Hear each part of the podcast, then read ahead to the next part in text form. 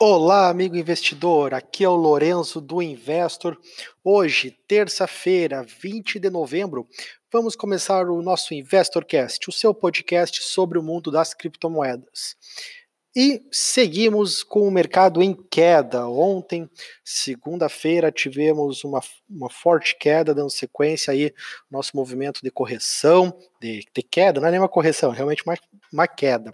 E o Bitcoin hoje além de ter ontem perdido 5 mil dólares, hoje teve mais um tombo e foi até 4.260. Forte pressão vendedora, como nós falamos ontem no nosso Crypto Week especial, fizemos um relatório é, sobre este momento, né, até passando também é, formas de agir nesse momento de mercado. Então, após isso aí, se consolidou esse movimento de queda e fomos testar lá quase 4 mil, né, 4.200, 4.180. No entanto, agora nas últimas duas, três horas, o mercado reagiu, né, o Bitcoin reagiu e agora é negociado a 4.678 na Coinbase. Então, é, depois vocês vão ver na nossa análise diária, né, a figura que está aí mostrando o uma, uma, forte reversão no intraday. Depois de fazer esse fundo, inclusive, né, é, com algumas oportunidades nesse, com essa volatilidade que nós tivemos aí no, no intraday, foi possível ter auferido aí algumas, algumas boas operações.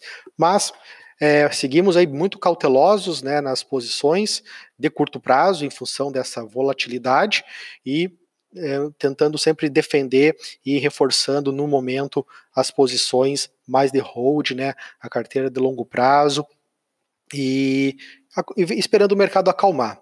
É, todo o mercado segue em queda. Né? Nesse momento o Bitcoin caiu 1%, chegou a cair 15% hoje.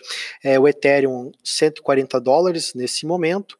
É, e os outros criptoativos também, né? Nenhum criptoativo está no, no, no positivo hoje, né? Entre as principais criptomoedas. Exceção é, fora, da, fora dos, do top 10, né? Temos aí ZeroX, é, um projeto na, blockchain do Ethereum muito bom, que está subindo 10%, né? Então, aí na contramão do mercado uh, Zero X. E o Zencash, né, o Horizon, também aí segurando né, e, não, e não caindo. Mas não são ativos que estão entre as maiores, né, entre o top 10.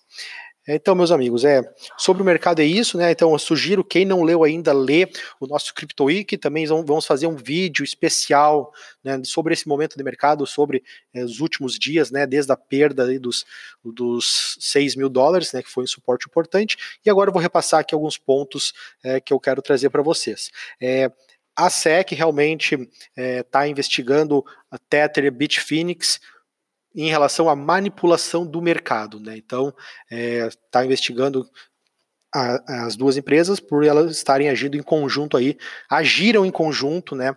No ano passado, para manipular o mercado do Bitcoin, como já alguns estudos mostraram correlações do Tether, emissões de Tether com altas no, nas, nas criptomoedas, em especial no Bitcoin. E isso é mais um medo aí, mais um, um bode na sala, como eu falo, em relação a esses players do mercado que pecam por transparência.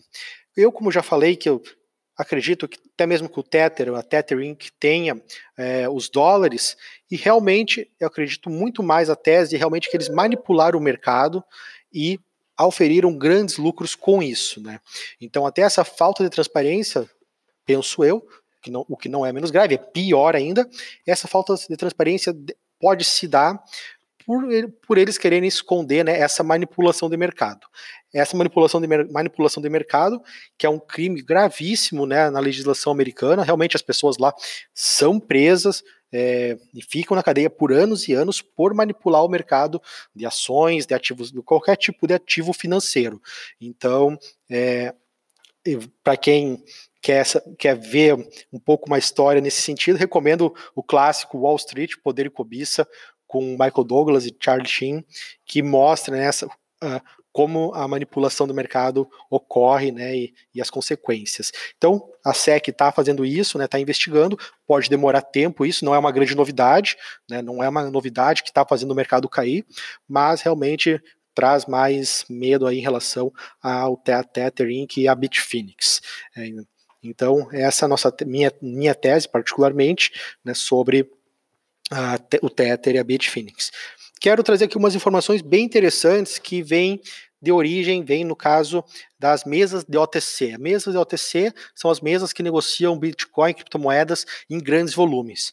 Por quê? É, grandes investidores não vão para o book de ofertas para fazer compras de muitos não vão, né? Para fazer compras de 500 mil, 1 milhão de dólares, por exemplo, e preferem comprar, né? Compram por OTC, mercado de balcão. E a, a Genesis Trading, que é uma das maiores mesas de OTC do mundo, pertence ao Digital Currency Group, é, lançou, né? um relatório, uma entrevista, melhor dizendo, né, do seu CEO, falando que nesse momento quem está vendendo uh, Bitcoin, criptomoedas, são aqueles investidores que entraram no começo de 2017. Então, são investidores que ainda estão realizando lucros porque compraram o Bitcoin em faixas é, em preços mais baixos e realmente agora estão saindo para defender esses lucros. Até ele comentou que aquelas pessoas que entraram no final do ano passado já venderam. Nos primeiros sinais, nas, nas, primeiras ondas de queda, essas pessoas já saíram do mercado.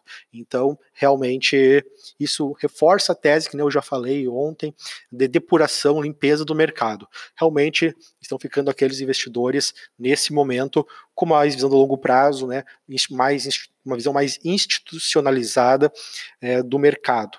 É, então, esse é o relatório da Genesis Trade. E, ainda falando de OTC, uma outra notícia importante, ao meu ponto de vista, que as três maiores mesas da OTC, a Cumberland, a própria Genesis e a Circle, a Circle do aplicativo da Ponyx tem uma grande mesa também, anunciaram as três que estão criando um, um index, né, um indicador do preço do Bitcoin. E por quê?